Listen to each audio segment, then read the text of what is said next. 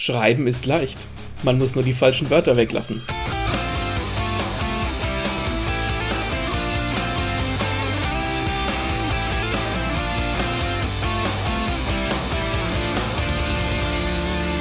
Hallo und herzlich willkommen zu einer neuen Folge von Lesen und Lesen lassen mit mir, dem Martin und dem Maxe. Guten Abend. Wie ihr vielleicht am Anfangszitat gehört habt, geht es heute um Schreiben.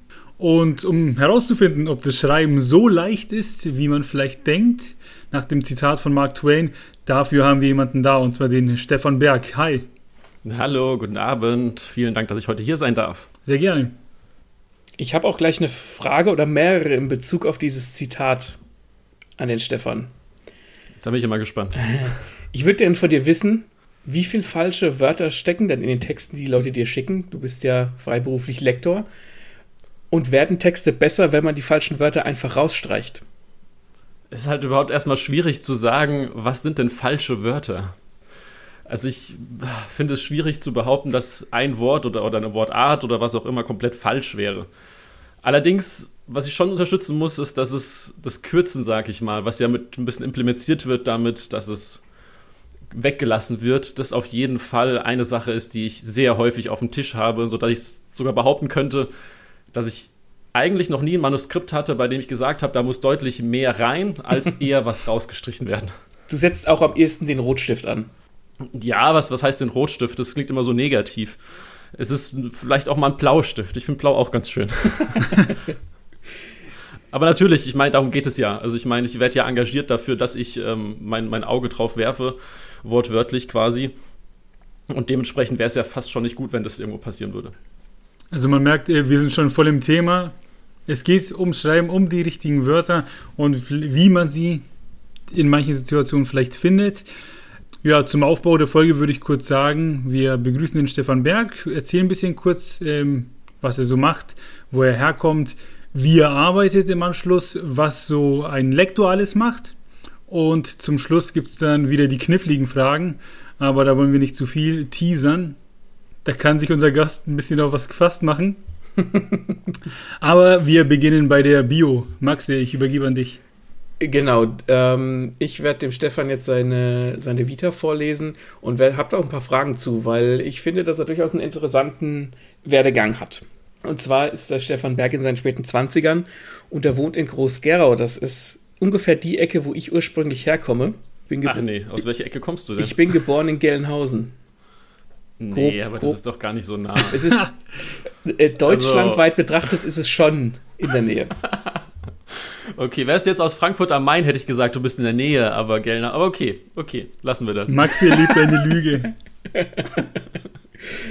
Du hast eine Ausbildung zur Fachkraft für Lebensmitteltechnik gemacht, worauf, genau. worauf dann ein äh, Fachabi folgte und du hast dann noch ein Studium dran gehängt äh, für Getränketechnologie und bist dann wieder im Qualitätsmanagement in der Getränkezulieferbranche durchgestartet.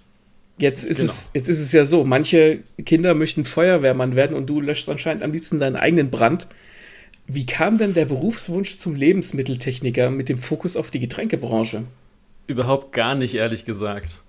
Es war damals nach der Realschule relativ gute, guten Einserschnitt gehabt und mein Bruder hat damals, der vier Jahre älter ist, auch schon eine Ausbildung gehabt also hat man natürlich in der Familie kein einziger ähm, Student, studentischen Hintergrund gehabt, keinen akademischen Hintergrund. Mhm. Versucht doch erstmal eine Ausbildung. Und ich habe mich für ganz genau drei Ausbildungsberufe beziehungsweise auch Stellen wirklich nur ähm, angemeldet. Also beworben so. Und die eine wurde gar nicht erst eine Rückmeldung, bei dem anderen bin ich durchgefallen durch das räumliche, ähm, also das räumliche Vorstellungsvermögen im Einstellungstest. Und das dritte war dann genau dieses Fachkraft für Lebensmitteltechnik, weil es einfach total interessant klang, damals auf der IHK-Webseite. und dann bin ich da ein bisschen hängen geblieben irgendwie. Also ich kannte diesen Beruf und auch die, diese ganze Branche an sich überhaupt gar nicht. Ich habe mir nie Gedanken darüber gemacht, wie diese Getränke eigentlich in den Supermarkt kommen. Kannst du uns denn erzählen, wie die Getränke in den Supermarkt kommen? Ja, natürlich. Also ich meine, du hast einen Apfel, du presst den und dann ist der schöne Saft da. Fertig.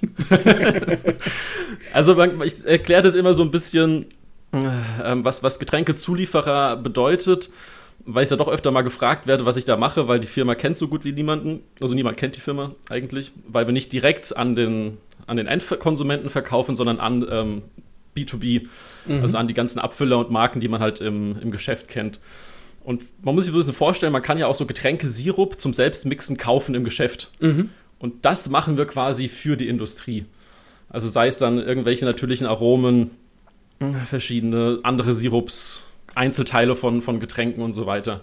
Das wird dann quasi da hergestellt und dann an diese Leute, an diese Firmen verkauft. Ich finde das irgendwie interessant, weil das ist so ein Job, da hast du keinen Einblick drauf, weil du gehst halt in den, in den Supermarkt und kaufst deinen, weiß ich nicht, deinen Apfelsaft und der ist halt einfach da. Und ich fand es auch recht interessant, weil die, weil dein Werdegang da so ein bisschen gestreamlined war. Also du hast die Ausbildung gemacht, du hast das dann noch studiert und bist dann wieder quasi, bist da weiterhin geblieben. Das heißt, der Job muss ja schon was für sich haben.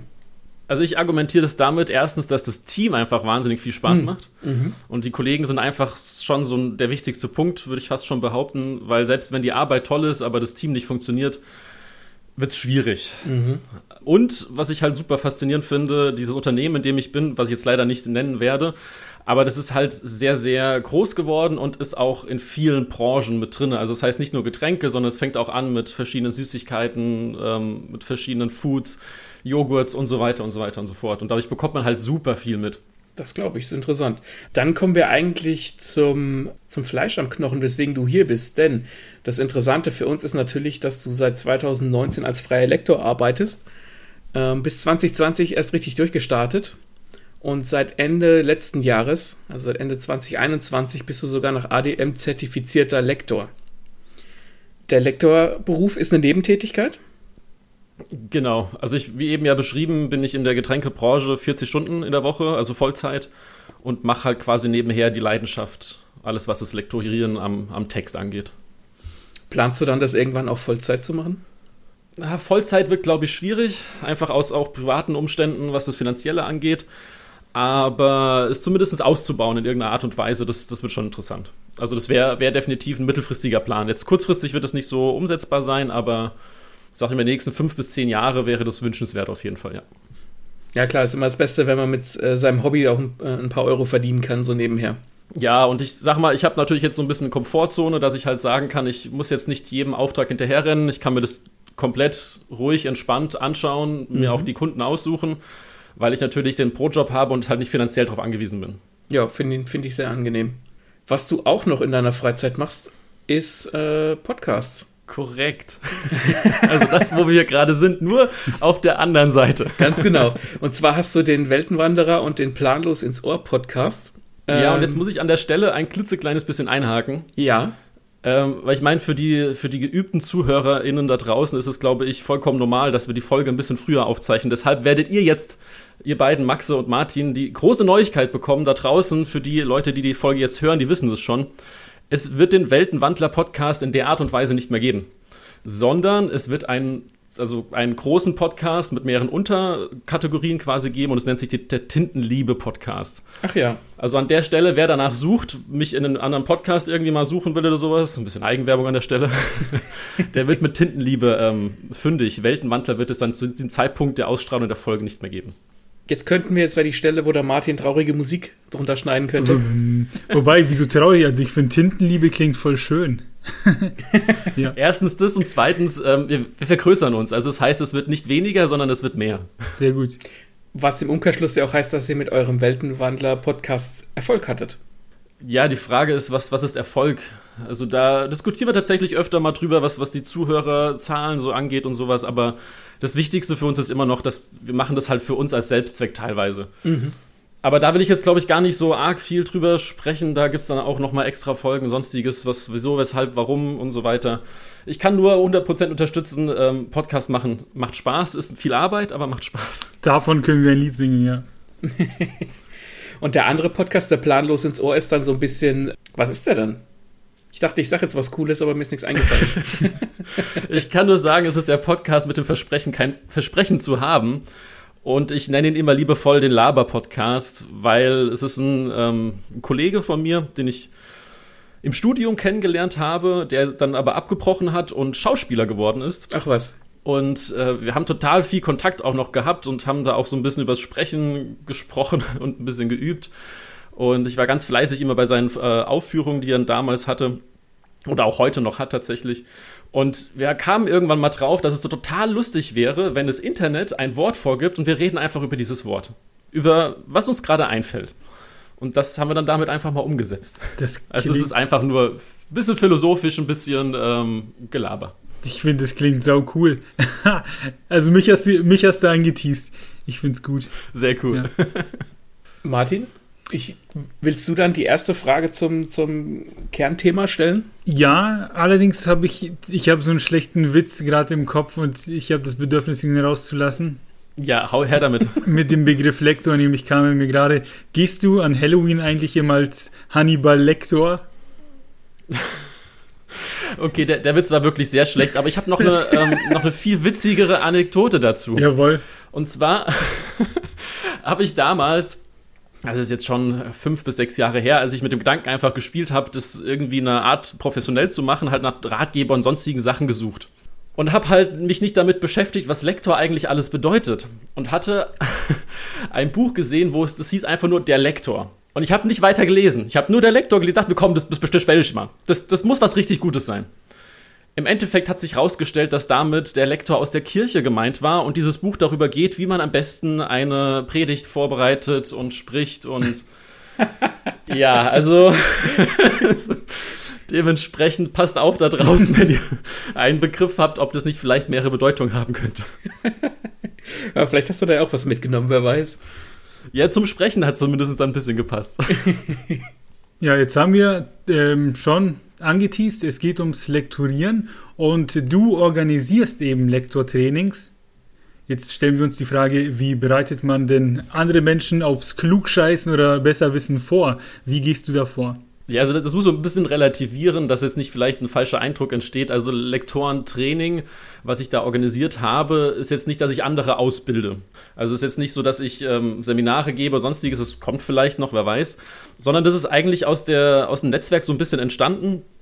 Bei dem allerersten Seminar, das ich besucht habe, das professionelle Seminar 2019, Ende, Ende 2019, war es so, dass es man gemerkt hat, wenn man am selben Text arbeitet in der Gruppe, also jeder für sich und hinterher vergleicht, was für Anmerkungen jeder hat, dass es total unterschiedlich teilweise ist. Der eine entdeckt viel mehr Sachen Richtung Stil, der andere hat total die Plotholes entdeckt und so weiter. Und da habe ich mir gedacht, das wäre doch total cool, wenn man das einfach öfter macht. Mhm. Und habe halt mit den Leuten gesprochen. Damals war das alles noch in Präsenz. Und wir haben uns dann einfach monatlich verabredet. Ich habe einen Text aus der Community irgendwo organisiert und wir haben hab den Vorfeld rumgeschickt und dann treffen wir uns einmal im Monat und besprechen diesen Text quasi, jeder für sich. Und der Vorteil natürlich ist auch für die Leute, die da Texte einreichen, dass sie halt auch dann quasi ganz viel Meinung, vielleicht manchmal auch ein bisschen zu viel von zu vielen Menschen bekommen, aber auch an ihrem Text ein bisschen feilen können. Ich glaube, der Maxe kann da auch noch ein bisschen aus der anderen Perspektive erzählen. Ich kann da kurz einhaken, ja. Also ich habe auch äh, eine, eine Szene an den Stefan geschickt für seine, äh, für seine Lektor-Meetings wo dann wirklich ein paar Leute drüber geguckt haben. Und was ich festgestellt habe, ist, dass diese ganzen Leute, die da drüber geguckt haben, ganz unterschiedliche Schwerpunkte hatten. Also ich habe, ähm, da waren welche dabei, die sind sehr, sehr tief in die Struktur eingestiegen, so ein bisschen das Abstrakte, was ich auch sehr gerne mag. Und dann äh, der Stefan zum Beispiel hat sehr auf Stil geachtet, was zugegeben meine größte Schwäche ist. Also da kamen ganz unterschiedliche Sachen bei raus und die wenigsten haben dasselbe angemerkt. Jetzt mal von irgendwie Tippfehlern oder so abgesehen. Ähm, das war super interessant. Also auch von der anderen Seite auch. Für uns ist natürlich noch super, also noch viel mehr interessant eigentlich, weil es eben genau das, was du gerade beschrieben hast, dass jeder so ein bisschen andere Blickwinkel und auch Schwerpunkte teilweise hat. Mhm. Und wenn man das aber dann im Meeting bespricht, also wir treffen uns da so für anderthalb bis zwei Stunden, und quatschen halt einfach drüber über unsere Anmerkungen. Das heißt, ich sag dann hier, okay, hey, dieses Wort hätte ich jetzt umgeschrieben, hätte was anderes genommen, dann sagt der nächste, ja, aber gucke mal mit dem und dem zusammen, aus dem Blickwinkel, ähm, im Gesamten betrachtet, ist es vielleicht wieder ganz anders. Und dadurch ähm, ist diese Betriebsblindheit, die man ja als, als Autor, als Schreibender sowieso hat, das ist ja auch bei Lektoren so, mhm. dass wenn man zu lange mit einem ähm, Text beschäftigt ist oder auch allgemein mit Texten, dass man immer mal wieder so ein bisschen anderen Blickwinkel braucht. Eine andere Perspektive, wie ich es immer schön sage. Und dafür ist halt dieses Lektorentraining halt super geeignet. Vor allem, ähm, ich habe auch selbst schon Test gelesen, man, wie soll ich sagen, man trainiert sich da auch ein bisschen selbst bei. Weil wenn jemand anderes ja. was entdeckt, was man selbst vielleicht übersehen hat oder sich sagt, ach stimmt, da hat er recht, man lernt immer was dazu. Das definitiv. Ja, und wie kamst du dann? Woher kam die, äh, wie kamst du auf die Idee? Woher nahmst du dann die Inspiration, eben solche Trainings ins Leben zu rufen?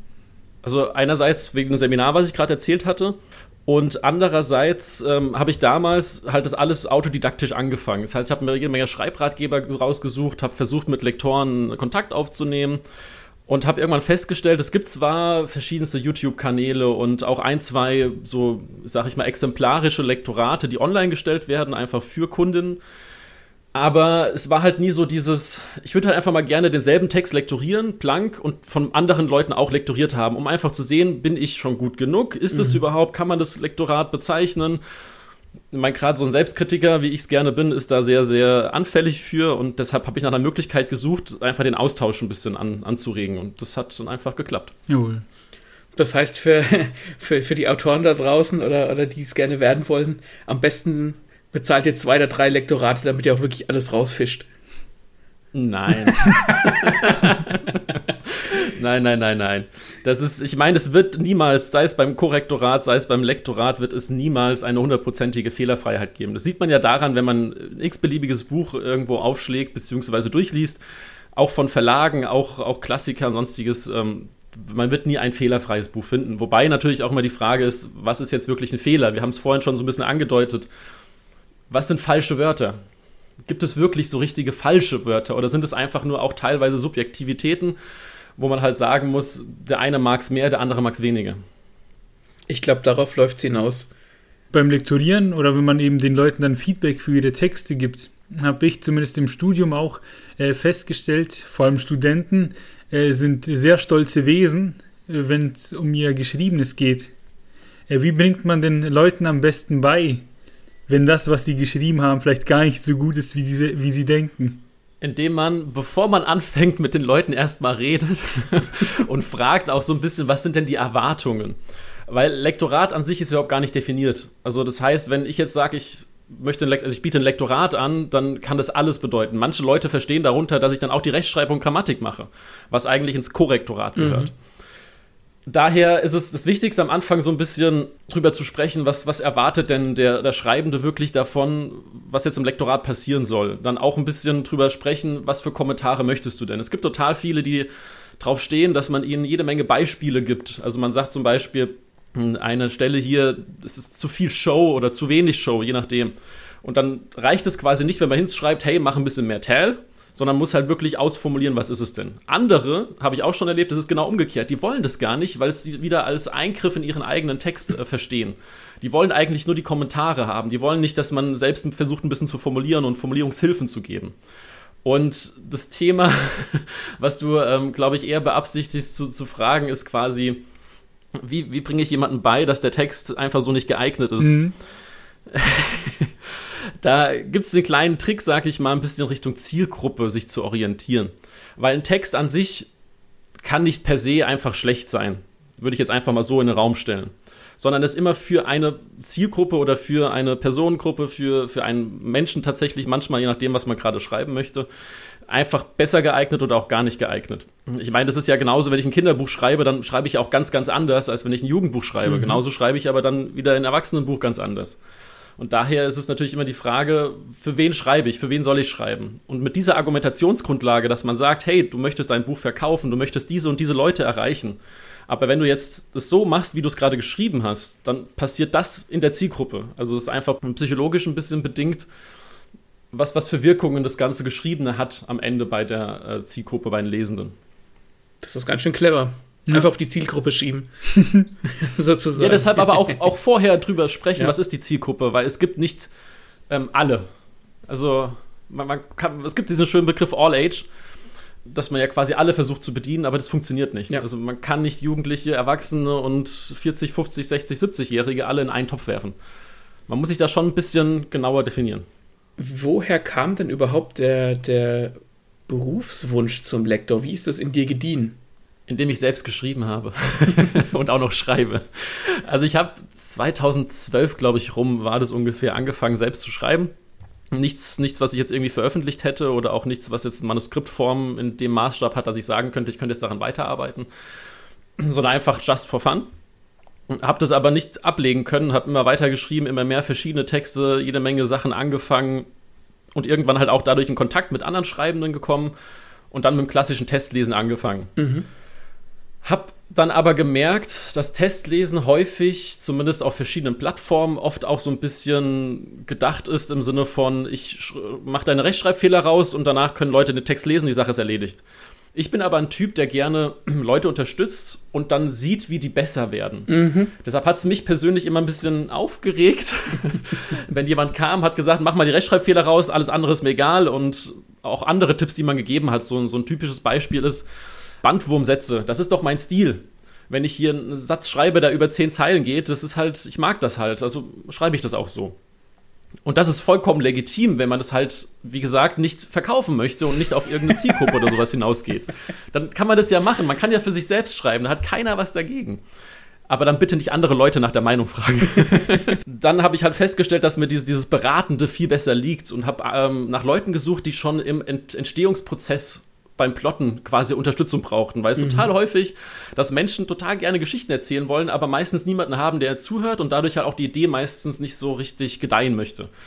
Und dadurch bin ich so ein bisschen in diese, diese Berufsgruppe überhaupt, sag ich mal, aufmerksam geworden und habe dann einfach mich über zwei, drei Jahre hinweg in einem stillen Kämmerchen damit beschäftigt, bis ich irgendwann einen Schritt gewagt habe und ähm, mich mit Self-Publishern zusammengetan habe, erst als Testleser, bis die dann zu mir gekommen sind, gesagt haben, hey, hör mal zu, Stefan, also Testlesen ist es nicht mehr.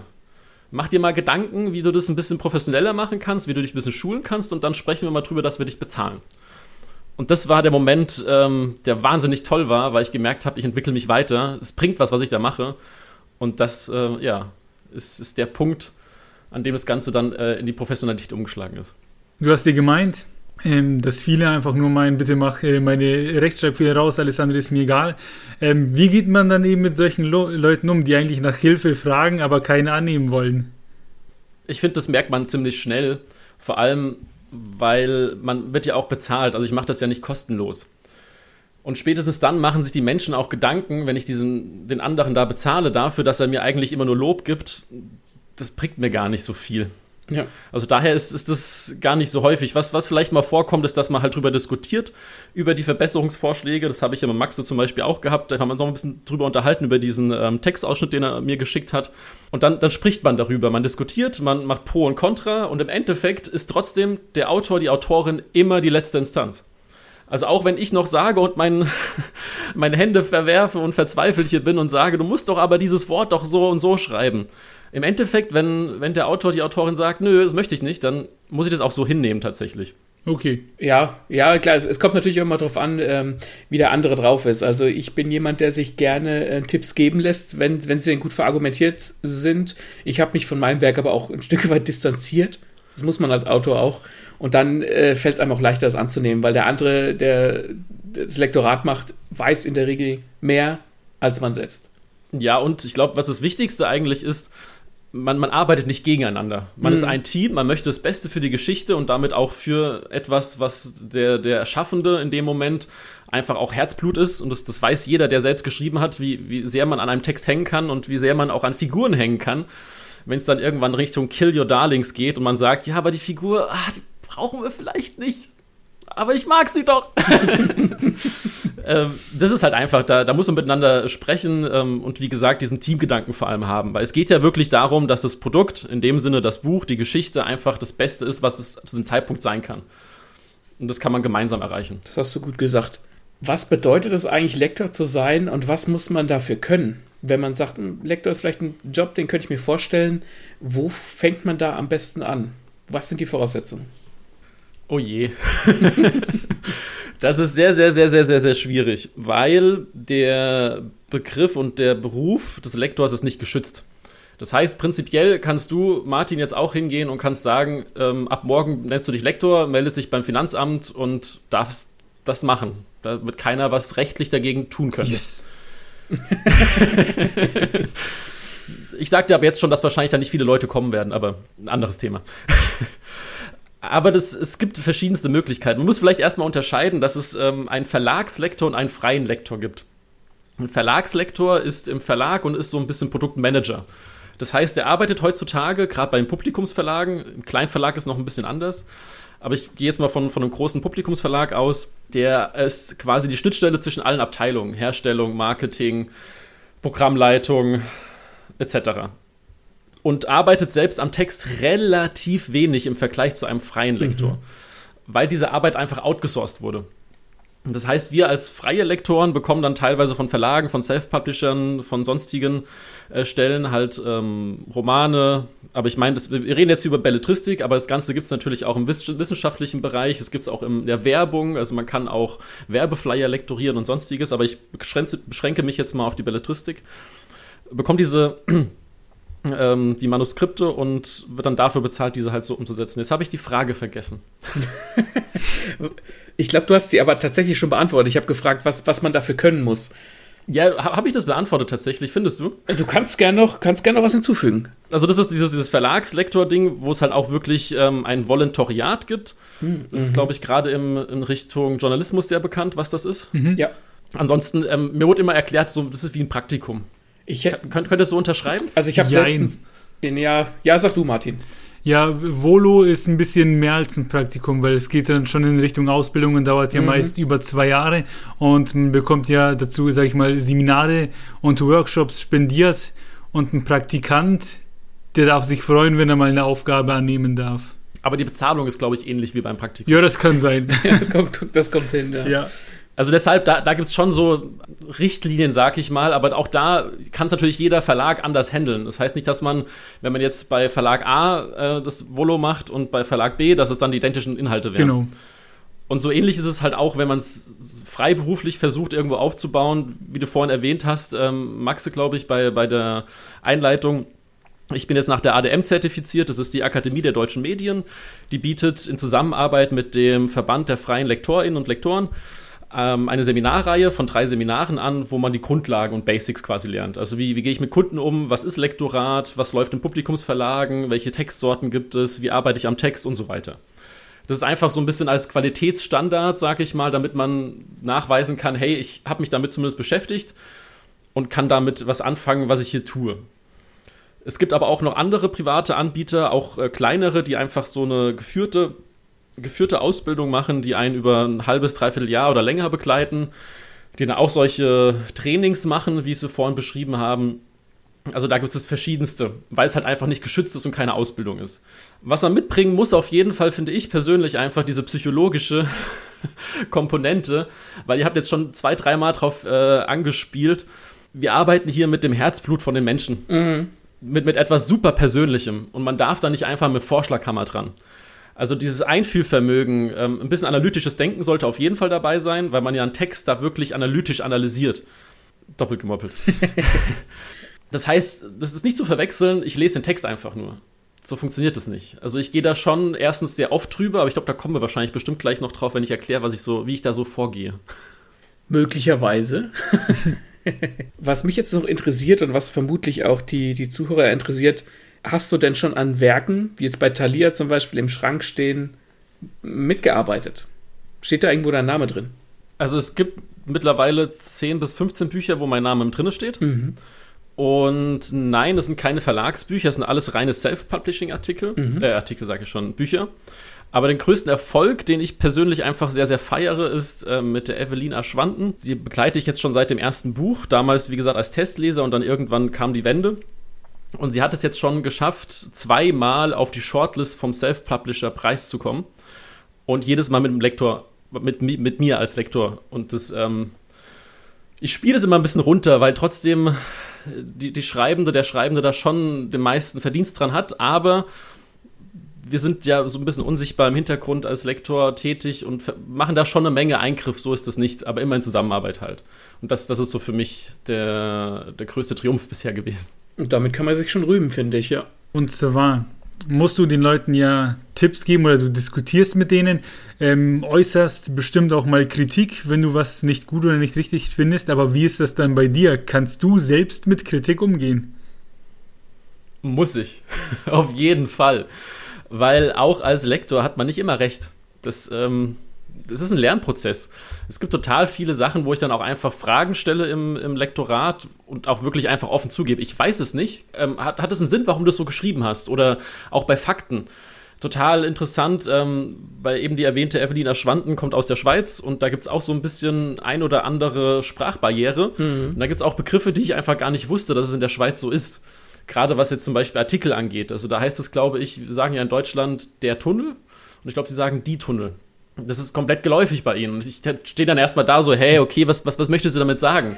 Und da halt auch mit Feingefühl rangehen und auch, ähm, dann gibt's auch ein paar Sachen, wo ich halt einfach falsch informiert war und wo dann einfach nochmal das Feedback kommt, äh, Stefan, bist du dir gerade sicher, was du da gerade gesagt hast? Und dann so, okay, warum? Was, erzähl mal. Und dann ist das voll, vollkommen legitim. Also da muss man definitiv in diesem Job kritikfähig sein, nach beiden Seiten. Okay.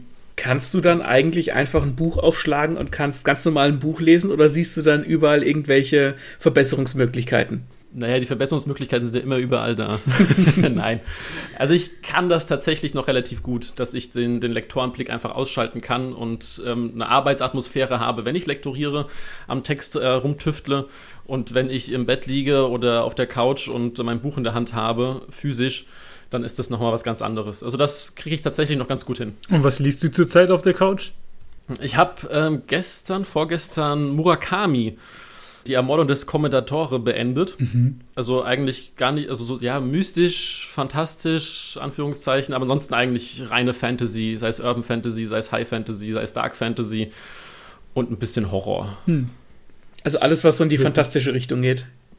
Ja, definitiv. Du würdest jetzt aber auch, keine Ahnung, wenn jemand mit einem Krimi zu dir kommt und du findest den spannend, weil du hast vorhin ja gesagt, du hast noch die Möglichkeit, dir das selbst auszusuchen, wärst du jetzt auch nicht abgeneigt, ein anderes Genre zu, zu lektorieren, oder? Mm, doch, aus einem ganz einfachen Grunde. Weil ich nicht die Qualität liefern kann, die gewünscht ist, sag ich mal. Weil, um zum Beispiel, schönes Beispiel mit, mit dem ähm, Krimi, ist ein Genre, das auch Konventionen mit sich bringt. Und die kenne ich einfach nicht, weil ich einfach zu wenige Krimis lese. Wenn ich natürlich dann mit dem Schreibenden drüber spreche und sage, hey, ich kann natürlich ein Stillektorat zum Beispiel machen, das ist ja gar kein Problem, aber beim Inhalt ah, bin ich vorsichtig. Aber ich habe ja mein Netzwerk im Hintergrund und ich habe da noch ganz andere Lektoren im äh, Hinterhand, mhm. die kennen sich mit Krimis viel besser aus. Und entweder gebe ich dann den Auftrag wirklich einfach weiter oder man kann auch ein Teamlektorat machen zum Beispiel und kann sich einfach okay. austauschen. Wo liegen deine Stärken beim Lektorieren? Wo würdest du sagen, worin bist du gut und worin bist du weniger gut? So eine Frage darfst du mir nicht stellen. ich bin zu selbstkritisch, ich bin nirgends gut. nein, nein, nein. Ähm, was ich sehr, sehr, sehr gut kann, einfach auch aus dem Pro-Job heraus, ich ähm, analysiere den ganzen Tag Prozesse und versuche Verbesserungen zu machen. Also wie gesagt, jetzt ähm, in der Zulieferbranche für, für Getränke. Und das Ganze mache ich im Prinzip beim, beim Text ja auch. Ich versuche zu analysieren und zu schauen, wo sind Löcher und wo, wo kann ich noch besser was machen. Und was mir zumindest nahegetragen wurde, ist, dass ich einerseits die Kontinuität ganz gut hinbekomme, also sehr viele Notizen machen. Die, der, der Raum war blau gestrichen, plötzlich ist er grün gestrichen. Macht so keinen Sinn. Mhm. Ähm, und Logik, was, was Logik angeht. Das, die Person ist jetzt dreimal nach rechts abgebogen, ähm, ist aber trotzdem irgendwie am anderen Ende des Horizonts erschienen oder ganz, ganz komische Sachen da, da ist so mein, meine Stärke vor allem. Ansonsten, das, das würde ich jetzt mal hervorheben, sagen wir es mal so, bevor ich mich jetzt noch hier um Kopf und Kragen rede. ich würde direkt anschließen mit, wenn jetzt jemand kommt mit seinem ähm, vorerst fertigen Buch und meint, da sollte mal ein Lektor drüber gucken und dann sucht man den Kontakt. Äh, was für Tipps kannst du geben? Ähm, was sollte man eigentlich alles schon so, ich sag mal, bereithalten, ähm, dass man sich auch gut die Bälle gegenseitig zuspielen kann, dass die äh, Arbeit halt einfach sehr gut zwischen ähm, Autor und Lektor funktioniert? Erstmal Geduld mitbringen oder aber früh genug anfragen. Weil Lektoren sind als, als Berufskrankheit immer sehr gut ausgebucht. Das liegt nicht daran, dass so viele Schreibende da sind und ähm, so wenige Lektoren da sind, sondern es liegt daran, dass ein Lektorat einfach Zeit braucht. Weil es geht ja darum, den Text wirklich, wie jetzt schon öfter erwähnt, zu analysieren und sich da viel mit zu beschäftigen. Also man, man kann davon ausgehen, dass ein Lektorat äh, meistens so ein halbes bis ganzes Jahr im Voraus geplant werden sollte. Oder aber natürlich, wenn man fertig geschrieben hat, dann einfach nicht mit der Erwartung rangehen, ich rufe jetzt den Lektor an und morgen kann ich anfangen zu, zu gucken, was der mir da für Kommentare macht. Das funktioniert einfach nicht. Ansonsten ähm, ja, auch ein bisschen Zeit mitbringen. Ich kann es jetzt einfach nur mal von, von mir sagen, ich mache immer ein Telefonat vorher wenn jemand kommt und, und möchte ein Lektorat bei mir, ähm, das Probelektorat natürlich, also immer sich vorher mal drüber schauen. Das ist für, für beide Seiten gut. Ich sehe ein bisschen, was die Textqualität angeht, was für einen Aufwand erwarte ich Und die Schreibenden sehen natürlich auch, okay, was für Kommentare mache ich? Bin ich total unhöflich? Bin ich total direkt? Sollte ich mehr loben oder was auch immer? Das sind alles so Dinge, die man dann auch im, ähm, im, im Telefonat dann einfach abklärt. Neben den ganzen anderen Rahmenbedingungen. Ansonsten so, so Grundinformationen, die man halt bräuchte, ist ganz klar halt einen groben Umriss von der Geschichte, worum geht es überhaupt, weil es natürlich trotzdem, wenn man sich leisten kann, und das können die meisten Lektoren, möchte man schon was lesen, was einen auch irgendwo Spaß macht, weil es eben das Beispiel, oder wir machen noch, noch ein schöneres Beispiel, ich bin dafür bekannt, dass ich keine Liebesgeschichten mag. Wenn ich jetzt aber einen Liebesroman ähm, lektorieren soll, dann ist das eine Qual für mich. Und dann macht es weder mir Spaß, noch bin ich qualitativ in dem Maßstab, wie es sein sollte. Und das ist ja nicht, nicht Sinn und Zweck des Ganzen. Deshalb diese kurze Inhaltsabriss, ähm, Genre, wie viel Umfang, wie viel Zeit, wie viel Geld, also Geldkapazität sind da. Das ist, darüber muss man einfach sprechen. Das ist unheimlich wichtig. Es, wie gesagt, es ist nicht kostenlos. Und es ist auch gut, dass es nicht kostenlos ist, weil es ist eine verdammte Menge Arbeit.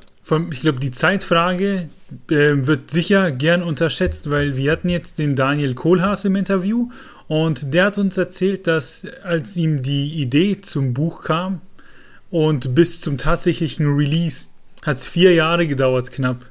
Ne? Also wenn man meint, irgendwie man hat seine Sache jetzt fertig, äh, am besten morgen im Laden, das wäre sozusagen Wunschdenken.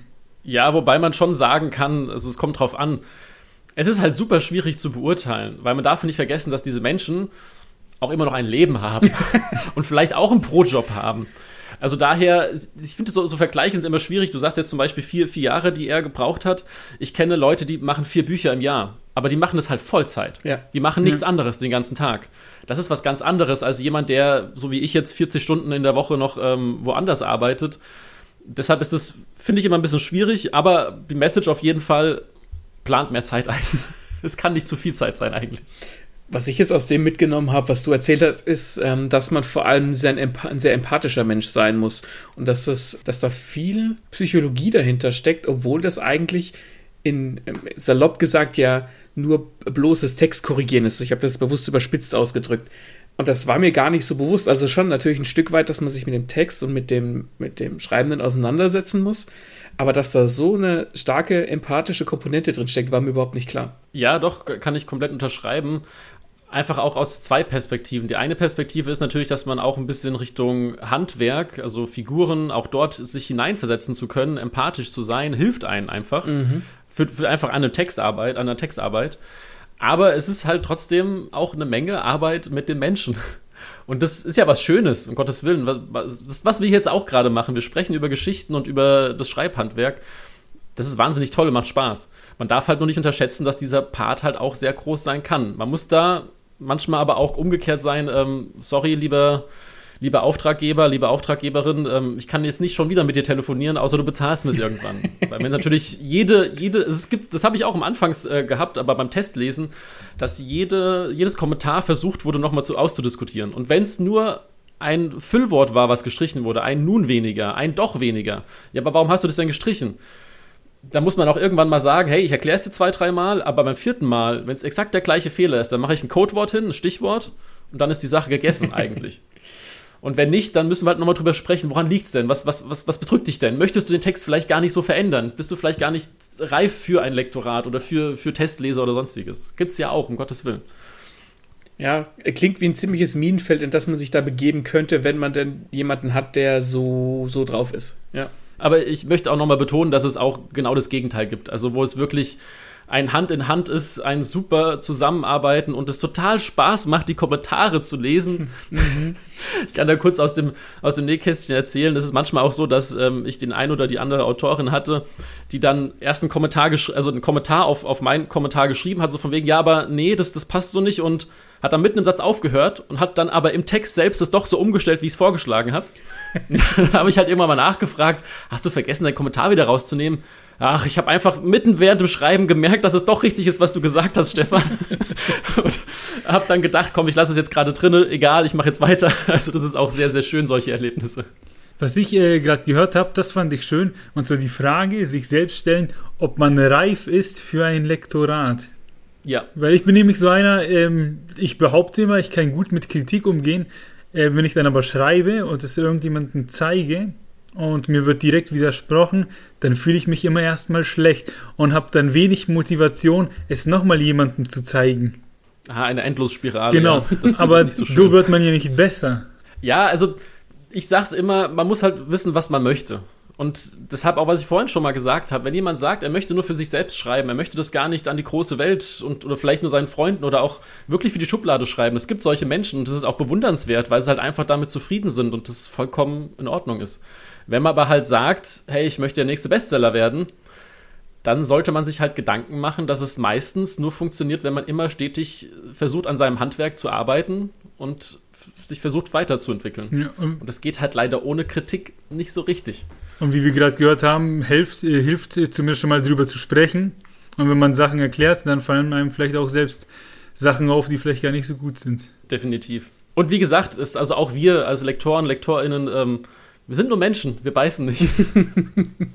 ich finde, das war jetzt, das waren ziemlich gute Abschlussworte für dieses, äh, für diesen Chunk von unserem Skript. Wir ja. sind Lektoren, wir beißen nicht. Und wir würden, ich würde jetzt einfach rübergehen zu den, zu den äh, Ausleitungsfragen. Ja. Ähm, die sind natürlich. Jetzt bin ich gespannt. Die sind natürlich nicht ernst zu nehmen, ne? die sind alle mit einem Augenzwinkern zu nehmen. Und da darfst du. Oh, das, darfst du das, das darfst du einem Lektor nicht sagen, ich bitte dich. diese Fragestellung an sich auseinandernehmen. Nein. Willst du dann mit der ersten Frage gleich anfangen? Ich finde, die hat Diskussionspotenzial, die Frage. Ja, wir nehmen als erste Frage die erste Frage. Und zwar kommen wir zurück zu den Getränken. Was ist denn wirklich das Getränk der Erwachsenen? Bier, Kaffee oder Wasser? da muss ich definitiv Wasser sagen, weil ich weder Kaffee noch Bier trinke. okay. Aber ansonsten muss, also muss ich zugeben, einfach ähm, von der Komplexität her und aber auch der Einfachheit ist Bier halt wirklich bewundernswert, weil es sind super wenige Zutaten, es sind so viele verschiedene Möglichkeiten, wie man ein, also verschiedene Sorten von Bier machen kann, mit so verschiedenen Geschmäckern. Irre, wahnsinnig tolles Produkt. Auf ja, unserem Instagram-Account steht dann morgen einfach nur Bier ist bewundernswert, Zitat Stefan Berg. Trinkt es zwar nicht selbst, aber findet es trotzdem toll. Weil das mit dem, ich bin, also ich bin auch bei dir mit dem, mit dem Wasser, aber das ist ein bisschen so, ne, wenn du, wenn du Kind bist, dann denkst du, oh ja, die Erwachsenen trinken Alkohol, das ist ein richtiges Erwachsenengetränk. Und wenn du dann in, ins Jugendalter kommst, denkst du dir, ah, die trinken alle Kaffee. Und Kaffee ist so, dass es, na, jeder braucht einen Kaffee morgens zum Durchstarten. Und wenn du dann selbst erwachsen bist, dann trinkst du meistens einfach nur noch Wasser und findest es gut. ja, wobei ich aber sehr viele kenne, in jeglicher Altersgruppe, die Kaffee vergöttern, wirklich. Ich glaube, das kann man, ich glaube, alle drei kann man kultisch vergöttern, wenn man es drauf anlegt. Das stimmt definitiv. Dann stelle ich die nächste Frage. Und zwar auf deiner Seite, auf deiner Lektoratsseite, Lektoratberg, schreibst du oder bezeichnest du dich selbst als Drachenzähmer. Und dein Logo ist auch ein, ein gelber Drache. Mhm. Ähm, wir würden gern wissen, was bedeutet das und wie hast du denn deine schwerste Flugechse überhaupt gezähmt bekommen? ich glaube, die, die, ähm, die schwierigste Flugechse bin ich selbst wahrscheinlich, die ich irgendwie zähmen muss jeden Tag aufs Neue. Tatsächlich, also der Hintergedanke von Drachenzähmer ist ganz einfach. Und zwar, hast du das Bild denn auch auf der Webseite gesehen, wo das zu sehen ist, wo ich diese Echse zähme? Ich habe dieses Bild gesehen, aber ich glaube, du musst die Zuhörer da äh, abholen. Na, selbstverständlich. Darauf bin ich zu sehen, allerdings in ganz komischen Klamotten und an einem sehr komischen oder fantastischen Ort, sagen wir es mal so. Und neben mir ist ein riesiger Drache, den ich versuche zu füttern, sagen wir es mal so. Und das Ganze, der Hintergrund dran ist, dass ich auch ein bisschen Richtung, ist jetzt schwierig zu bezeichnen, es ist kein Lab, es ist kein Cosplay, aber es ist Fantasy. Genau. Mhm. Also es, es ist kein Lab im Sinne von, dass ich jetzt keine riesige Story hinten dran habe und auch jetzt nicht tagelang irgendwo hingehe und das dann so auslebe. Aber ich bin auf Fantasy-Conventions unterwegs, ähm, in fantastischen äh, Kostümen, Gewandungen, sonstigem und habe da halt einen Drachenmagier. Und da gibt's auch eine klitzekleine Background-Story, wo es halt dann darum geht, dass er bei Drachen aufgewachsen ist und halt dementsprechend auch mit Drachen halt sehr, sehr gut kann und daher auch das Bild als Drachenzähmer dass ich halt die, die Drachen da schön in Zaum halte. Das heißt, es ist sowas wie ein, wie ein alter Ego. Könnt, könnte man so, so ein bisschen ähm, so bezeichnen, ja. Daran anschließend, wenn du einen Drachen als Haustier hättest, wie würdest du ihn nennen? Boah, das ist, das ist schwierig. Mhm. Der erste Gedanke war Fuchur, weil ich einfach die unendliche Geschichte so schön finde. Ich glaube, das wäre ein schöner Name. Akzeptiere ich. Was, was ich halt so schön an der ganzen Sache finde, ist, dass ich halt da auch nochmal diese Leidenschaft für die Fantastik ein bisschen ausleben kann. Und das finde ich, ähm, passt einfach wunderbar. Ja, ich finde, das hat, ja, das, das klingt für manche vielleicht immer ein bisschen komisch, wenn man sagt, man ist äh, riesen Drachen-Fan, weil ich feiere Drachen sehr. Ich, ich bin nicht so into Fantasy, aber ähm, wie auch in unserem Podcast wird oft diskutiert, ob die Hobbit-Filme gut sind. Aber als Smaug dann erschienen ist, da war ich dabei, fand ich richtig geil. Sowas war ich dann immer mega. Verstehe ich hm. vollkommen. Also Drachen sind super. Da gibt es überhaupt gar keinen Diskussionspunkt. Ich weiß nicht, warum wir darüber diskutieren müssen. ich finde es tatsächlich, ich finde das interessant, weil das für mich äh, so ein bisschen ein Gegensatz ist. Du bist einteils ein, in Anführungszeichen, trockener Lektor. Also das ist eine recht trockene Arbeit. Ja. Du arbeitest mit Schrift, du arbeitest mit Schwarz auf Weiß. Aber andererseits hast du dann diese Fantastik, ähm, Ader, wo es dann um Drachenzähmen geht und was, was sehr buntes, was sehr, sehr kreatives. Ich finde, das passt auf eine gute Art und Weise ziemlich gut zusammen, obwohl es gegensätzlich ist. Irgendwo muss ich ja auch das, das andere dann quasi ausleben. Also die ganze Zeit nur am Schreibtisch sitzen und nur auf den Bildschirm stachen ist ja auch langweilig. Also da muss ja ein bisschen Kopfkino irgendwo her. da klingt Drachenzähmen irgendwie ziemlich spannend, ja. Finde ich auch. Dann haben wir noch eine letzte Frage für dich. Und ich glaube, das ist eine Frage ähm, seit Herr der Ringe spä aller spätestens seit den Filmen, aber bestimmt auch davor, spaltet das die, äh, die Community und auch die Menschen und die Menschheit. Elfen oder Zwerge? Elfen. Ganz, ganz eindeutig Elfen. Das hat aber einen ganz einfachen Hintergrund. Und zwar habe ich damals mit 16 erst angefangen zu lesen, im Sinne von Romane zu lesen. Also ich konnte schon lesen, aber ich hatte ähm, eher mehr am PC zu tun als Jugendlicher. Und dann habe ich angefangen mit Drachenklut von Jonathan Stroud. Daher vielleicht auch wieder das Drachenthema. Und habe danach noch die Bartimeus-Trilogie gelesen. Und dann hat mich die High Fantasy erwischt, aber so richtig. und natürlich mit meiner Meinung nach einem der, der großartigsten Autoren, ähm, was, was die High Fantasy hervorgebracht hat auf dem deutschen Markt. Und das ist der Bernhard Hennen mit Die Elfen. Mhm. Und ich habe dann in einem Zug so gut wie alle Bücher von, der ganzen, ähm, von dem ganzen Universum versucht zu verschlingen und daher sind für mich halt die Elfen einfach. Sorry, aber da gibt es keine Diskussion. Schade, ich mag Zwerge gerne. das, das, ist ja vollkommen in Ordnung. Ich meine, das ist doch das Schöne, es gibt für jeden etwas. Das stimmt. Und gerade der Fantasy. Definitiv. Ja. Ja, war eine fantastische äh, Folge, würde ich sagen. ja, kann man so. Nee, ich so fand es cool. Äh, auch diesen Hintergrund, äh, vor allem in Filmen etc. sieht man immer den Lektor in dem Verlag sitzen, der nicht zu außer Bücher lesen und auch diesen Hintergrund jetzt zu sehen, dass es eben solche und solche Lektoren gibt und dass die, von denen wir denken, dass die vielleicht so viel äh, am Tag lesen, dass sie es halt vielleicht gar nicht so viel machen und dass es eben mehr freie Lektoren gibt, die da sehr motiviert sind ja, wenn man sich damit nicht beschäftigt, dann sieht man das alles gar nicht so. Und den Einblick, den ja, fand ich heute cool. Definitiv. Wobei ich schon sagen muss, das Geschirr hat schon ein bisschen Berechtig äh, Berechtigung, zumindest was man so von den Verlagslektoren ähm, hört, dass die dann doch auch daheim öfter mal dann noch Manuskripte lesen müssen, die eingesendet werden und sonstigem. Ich glaube, die lesen schon ziemlich viel. Hm. Ja, machen wir alle doch gerne. Richtig. Ist ja alles Freizeit. Eben. Nee, dann würde ich sagen, bedanken wir uns sehr, dass du da warst. Mhm. Vielen Dank für die Einladung, dass ihr mir die Möglichkeit habt, äh, gegeben habt dafür überhaupt. Sehr gerne. Klar. Ist äh, auch interessant. Wir sind ja ein, nicht nur ein Podcast für, für Lesende, sondern auch für Schreibende. Also gehört das Lektorat ja dazu. Ja, aber auch genauso für Lesende. Es ist ähm, gerade wieder ein bisschen in der Social Media Bubble hochgepoppt, dass das Lektorat nicht unsichtbar sein sollte, weil total wenige wissen überhaupt, wie ein Buch entsteht. Genauso wenig wie viele wissen, wie Getränke entstehen. ähm, wie viele Menschen bei der Buchproduktion wirklich beteiligt sind. Und Produktion jetzt wirklich im Sinne von der kreative Schaffensprozess vom ersten Step an. Wie viele Freunde damit einbezogen werden teilweise, dann was es für TestleserInnen noch gibt und dann noch die Lektoren, Korrektoren, Buchsetzer, Coverdesigner kann die Liste, glaube ich, noch ganz lange weiterführen. Aber das ist ein guter Übergang. Du kannst uns jetzt nämlich sagen, äh, um das Ganze ja, sichtbar zu machen, wo findet man dich überall? Ihr habt vorhin schon meine Webseite ähm, www.lektorat-berg.de ähm, angeteasert. Außerdem auf Instagram bin ich äh, unter Lektorat-Berg zu finden.